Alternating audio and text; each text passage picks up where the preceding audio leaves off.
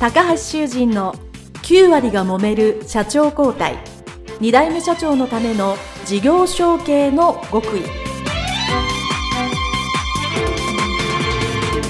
この番組は2代目社長専門経営コンサルタント高橋修人が経営に悩んでいる2代目社長やこれから社長になる後継者に向けて経営力を伸ばし会社を引っ張れるリーダーシップを身につけるための番組ですこれまで数百社をコンサルティングした実績から2代目社長ならではの悩みを知りその解決のための独自理論によって2代目社長もまた従業員も幸せに仕事ができることを目指した内容です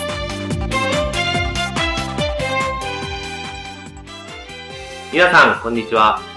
事業承継コンサルタントの高橋修人です。本日は、成功株式会社代表取締役社長、古谷俊彦様のオフィスにお邪魔させていただきましてのインタビューです。えー、古谷社長よろしくお願いします。よろしくお願いします。えー、私と古谷社長は、えーまあ、東京のある経営者の勉強会というか、はい。あの、グループで、はい。あの、ご一緒させていただいておりまして、あの、最初私がね、あの、新その会に初めて入った時からよくしていただいて、あの、え東京なんですけど、オフィスははい大阪なので、はいあの、大阪で、あの、東大阪なんですけど、はいお会いさせていただいて、あの、大変嬉しく思っております。えー、まずは、この、成功株式会社のご紹介を古谷社長の方からお願いいたします。ーはい。えー、成功株式会社代表取締役社長古谷義彦と申します。当社は東大阪でオフィス家具類、えー中でもショコロッカ類の製造販売を行っております。えー主な商品としましても今ショコロッカー、さらにはパーティーションということでですね、えー事務所内でのついたてと言えば分かりやすく思いますけども、そういったものも製造しております。まあ、つい最近の話話ですけども、当社のお東大阪市内にあります、う本社とは別の東大阪工場で作っておりますローパーテーションにつきまして、実は東大阪ブランドとして認定されました。すごいですね。そういったことが最近の話題となっております。はい。で、その、まあ、東大阪、まあ今本社にお邪魔してるんですけど、その東大阪にまあ別に工場があって、あはいと、三重にもありますね。工場はいが。あるという。はいじゃあもう、かなりたくさんの種類を作っ今はまあ、ショコとかパーテーションははい、かなりたくさん種類を作っていらっしゃる感じなんですよね。まあ、いろんな種類ですよね。あのーショコロッカーについてもですね、あの、一機種じゃなくて、はい。結構種類が、あ豊富にありまして、うんうんあのーまあ、ただ作る方としましては、機種をやっぱり絞りたいんですけどもですね。そう、そうですね。ええはい。あまり広がりするともうあれもこれも在庫は当然持てませんもんでね。はいええとはいえ、あのーいろいろとこうニーズに応じたことをあれこれやっていってるという状況です。えっと、その、まあ、販売先というか、まあ、直接の取引先、お客様っていうのは、えーそういう、なんていうかな、販売販売ですね。はい。になるんえですよねルートセールスですんで、まあ、基本的にユーザー直販ではなく、はい。えー、問屋小売を通じましての卸売となっております。はい。で、まあ、こちら、成功株式会社さんですけど、えっ、と、創業何年ぐらいなんですかね。創業1910年の明治43年ですので、えー今年で109年となってます。109年。来年で110年となります。おー、すごい。もう100年超えたら老舗企業と言ってもいいというのが京都ルールでありますから、ええ あの、間違いなく老舗だと思うんですけど、じゃあ、もともとは、おじい様ひいじいですね。様はい。が、えっと、最初どんなお仕事でスタートされたってご存知ですか？え、あの、最初は、古谷金庫店ということで、手提げ金庫。えあの、金庫でもあの、重い、あの、事務所を片隅に置く大きい金庫じゃなくて、手提げ金庫ですね。あ、あ、えあの、昔、元々集金に持って歩くようはいはな。そういったのを、あの、製造していたと、板金加工で。まあそれが始まりでして、そこから板金加工の技術をお活かして、まあ、ちょっと大きめの方ショコロッカーを現在は製造しております。うんなるほど。その成功株式会社のじゃあ4代目。まあ現在5代目ですね5代目はいなるほど、すごいですね。で、まあ、えーということは、まあ当然、古谷社長、まあ子供の頃から、はいまあ、お父様が社長でという感じだったとは思うんですけども、あの、こちらの会社に入る前、どこかサラリーマンで、はい。経験されてたえー大んでしょうか？学出てからは、はい。えー大手商社に4年間勤務しておりまして、はい。まあ、それから、あの、現在の会社ですね、あのうん、当社のお東京支店にえーはい勤務しました。ああ、なるほど。はい。それ、あの、まずその、商社に4年勤めたっていうのは、はいあの、ご自身の意思というか、そうそうですね。まあまずは、大さ学出てからはですね自、分の会社にすぐ勤めたくないと。まあ、あの、まあ、というのもね、あの、全然その、お大学出た時点では何もね、つぐんぬんということは考えたことなかったもんですから、まあ、ね。これはもう一般就職活動で、うんまあ、大手商社勤務しまして、まあ、それはそれであの、おあちょうどですね、平成2年の4月の入社やったもんで、はい。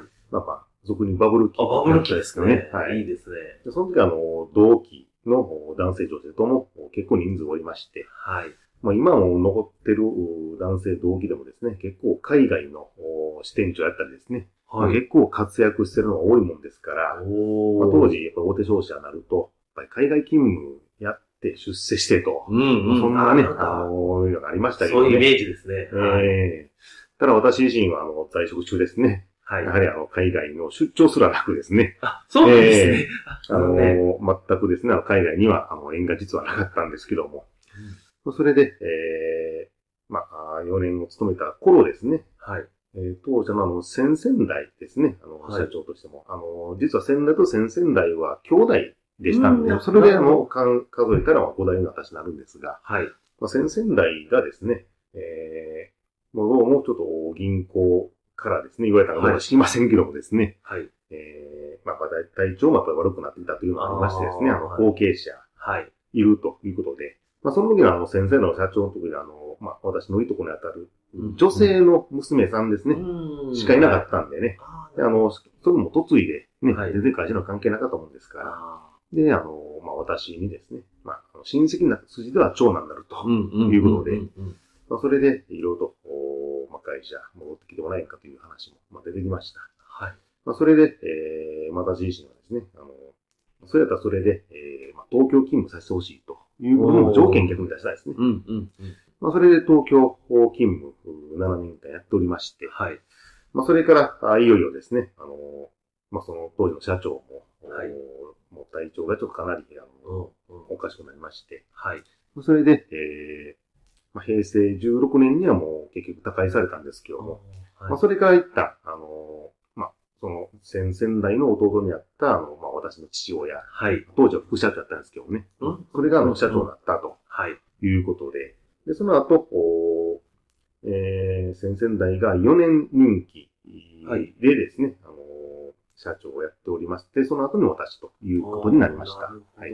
そちょっとまあ話は戻しますけど、そのまあ、続きはなく、まあ、商社に入られて、はい。まあ、あの、充実した、ええ。もう大手ですから、かなり忙しい。中でもはい充実したサラリーマンをされてたと思いますから、まあ、帰ってきてくれって言われたのは多分20代の後半、もしくは半ばぐらいだと思うんですけど。もうそうですね、25半ですね。はい。と、まあ、多分、すごく考えられたと思うんですよ。はい。はい。いや、まあ、そうは言って、まあ、そええ。のおじさんはいから、まあ、帰ってきてくれと言われても、まあ、自分もサラリーマン、まあ、これやってる人、ええ。まあ、会社に戻ろうかって、こう悩んだんですけど、結局、やっぱり戻ろうかと思ったら、こう、決、戻ろうかっていう意思もちょっとわわかんないですけど、ここに入ろうと思ったら、こう、そうね。き決断のきっかけみたいなの何があるんですか、まあ、一つはですね、あのーその最初に勤めてた大手商社はい。でもいろいろと希望を出しておりました。はい。まあ、先ほどあの海外のね、あのーまあ、海外勤務というよりもですね、海外勤務、いいですよね。まあ、そこまではね、あの、いきなりやっぱり、用しませんし、英語もね、特にできたわけないもんですから、うんそれよりは、あの、ちょっと事業部でですね、はいあの、まあ、ある、う目新しい事業があったもんで、はい。まあ、そこに、あの、希望を出したとはい。いうようなところだったんですけどもですね。うんただ、あの、その事業部、まあ、目新しいプロジェクトでやったんですが、はい。ただやっぱりなかなか、あの、採算が合わずですね、そそのものと業績が、なかなか、あの、うまくなかったもんですから、はい。まあ、それでちょっと、もうちょっと人事異動がもうできないという、まあ、うん子供言われたりと、はいいうので、もうそれやったら、あーいつまでね、これ、えー待ってりゃいいんかもわからなかったんでですなね。るほど。まあ、それがあってですね、まあ、あの、現在の会社はい。にですね、あの、まあ、応じたと。うんうん。もうただし、その、先ほど言いました通りですね、あの、あの大阪本社ですと、まあ、当時の社長、副社長がおりましたんでね、はい。まあ東京に行かせてもらいたいと。東京本社を、東京の支社ですね。支店ですねはい支店をはい希望されたのは、はいやっぱそう、東京にもう少しいたかったっていうのもあるんですけど、まあ、あの、東京でのですね、あはいの、仕事を、おがやっぱり奥深いんでね、やってみたかったっていうのがありましたね。うん。ですから、あの、お最初勤務したあの、大手商社も、これはずっと大阪でした。あ、そうなんですね。。はい。代表出てからもうずっと大阪本社のお大手商社でしたんでね。もう大阪勤務してしてますもんですから、まあその時からもうせめてあの東京に、うんまあ行っていただくかなになりましたんでね。うんえあと、その、とはいえ、その、まあ、お、おじさまがですね、やられてたので、その、まあ、この、成功株式会社も入る前ですね。入る前って、じゃあ、そんなに、えっ、と、小さい頃から関わっててみたいな、すごく近いわけではなかったんですか？それとも、全然イメージがあったのか、あまりなかったのか。ええもちろんある程度ですね、あの、工場の中とかですね、あの、入ったこともありましたし、まあ実際に、えー倉庫の入出庫はい。学生の時のお春休み、夏休みのバイトやとか、そんなやったことありましたんで、ね。ええ。まあそれはそれで、あの、全然知らないことはなかったんですけどね。はい。えでまあ、なんとなく、まあ、やってる仕事も分かってるえし、えまあ、こんな感じかなっていうので、じゃあ、まあまあ、今、サラリーマンやり続けるよりも、自分のこの会社に戻った方がいいと。まあその時の、そうですね、あの、大手商社での、はい。おなかなか、えー希望がですね、まあいつかないわからんと、いいうことがありましたんでね。はい。まあ、それやったらそれで、えー今のうちに、あの、東京、まあ、20代のうちに行けたら行こうかということでですね。まあ、それで、まあ、東京に、えーうんまあ、勤務させてもらったというところでしたね。で、まあ、それで、まあ、こちらに戻られてきて、まあ、東京はい。に、まあ、そう、7年ぐらいおられたっていうことなんですけど、こう、当然これ、他の方もみんなそうなんですけど、まあええ、大手企業から、まあ、はい。いわゆる自分の会社は、はい。まあ、中小企業に戻ってくる。なんか、全然まあ、なんていうかな、常識が違うとか、感覚が違うとありますね。か、はい。っ。ていうことで、はい。いっぱい驚かれることがあったと思うんですけど、その特にさ、その東京におられた時に、なんか、なんか自分の今までのサラリーマンの常識と違うなっていうのはどんなことがありました、えー、まあ、もちろん大手で、えー、やってましたらですね、はい。やっぱり組織もガチッとしてるのがありましたんでね。はいえー、やっぱり営業部門と、あと、特にやっぱり経理とか審査とかですね。まあ、そういった部門もちゃんとありましたもんでね。うんあとシステム関係も分かれてましたし。はい。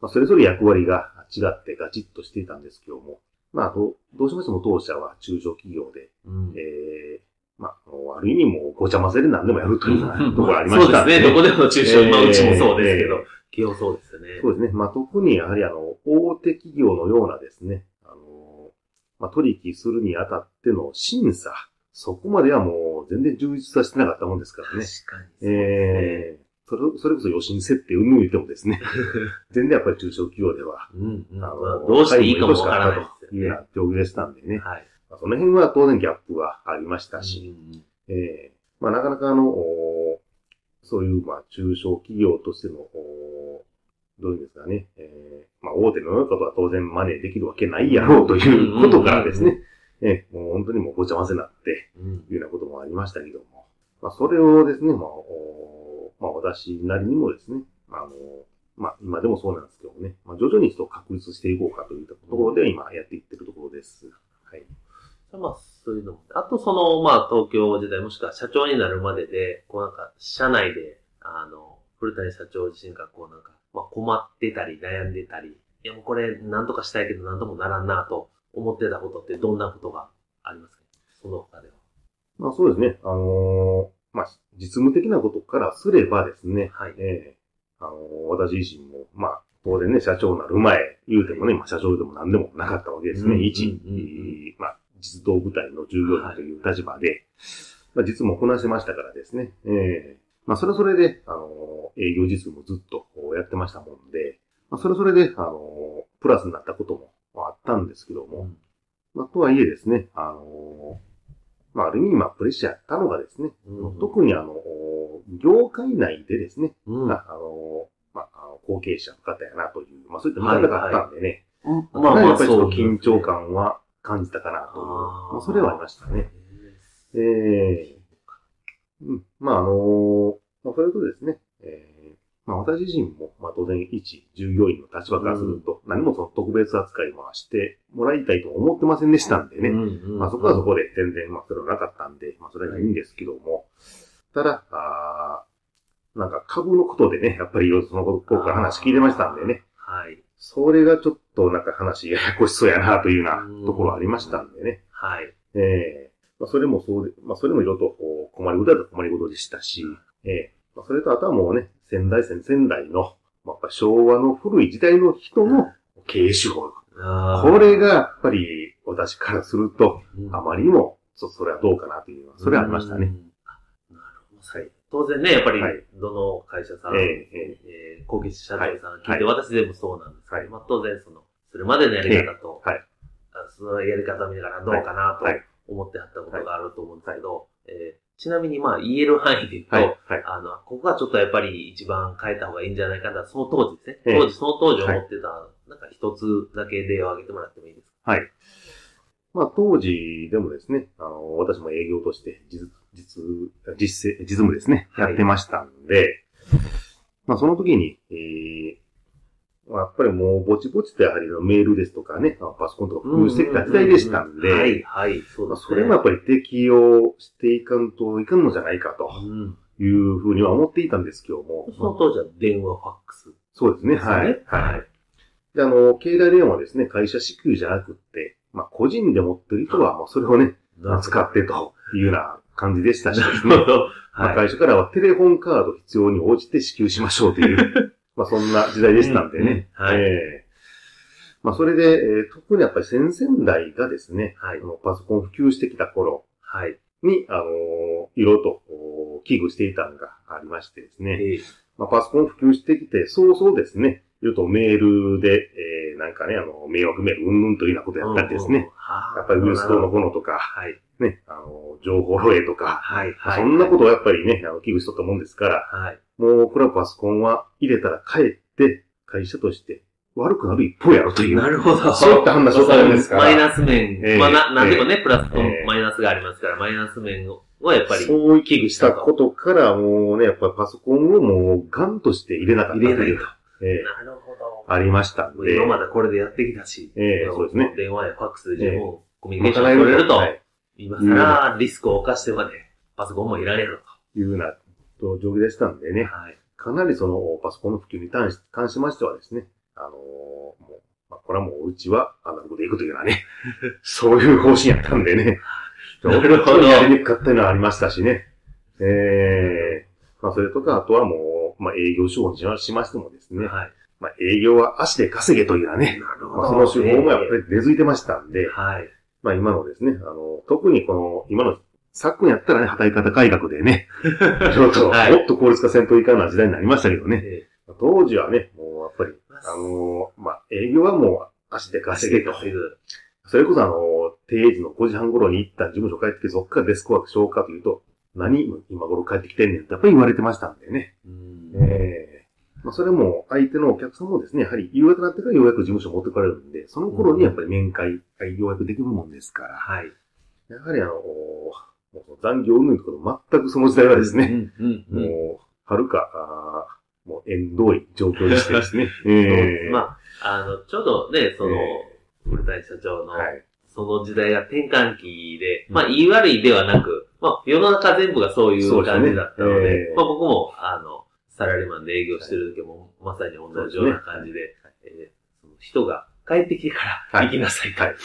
もうだからもう、5時、6時、7時、8時、えもう毎日、8時は普通な感じね、で、そうですね。はい。0時はないみたいなことを僕もサラリーマンの時に言われましたね。そうでしたね。えー、ですから今、今でこそようやく会社もですね、あの、ええ定時以降の偶然設定もしましたけども、はい。その頃はもうね、当然、あの、設定もせずですね、まあ、取引業者さんであろうお客さんからも電話かかってきて、応じて、それも応じるから注文をこっち見てもらえるんやというね、はい。そういうふうなやっぱり考えてやってましたんでね、もうエンドレスな状況やったという。で今はゆっくり、あの、穏やかにお話しされてますけど、まあ相当、ええ。は働く時間もなかったご苦労があったんだろうなとはい。思います。はい。はい。では、まあ、この後ですね、えー先ほど、えー社長自身もね、あの、おっしゃっていただいた、まあ、いよいよ、戻ってきて、はい。まあ、はい。えー社長になられるはいとい。う話は後半ではい。お聞きしたいと思います。一旦、はいしたいと思います。はい。えーありがとうごあざいまし。た。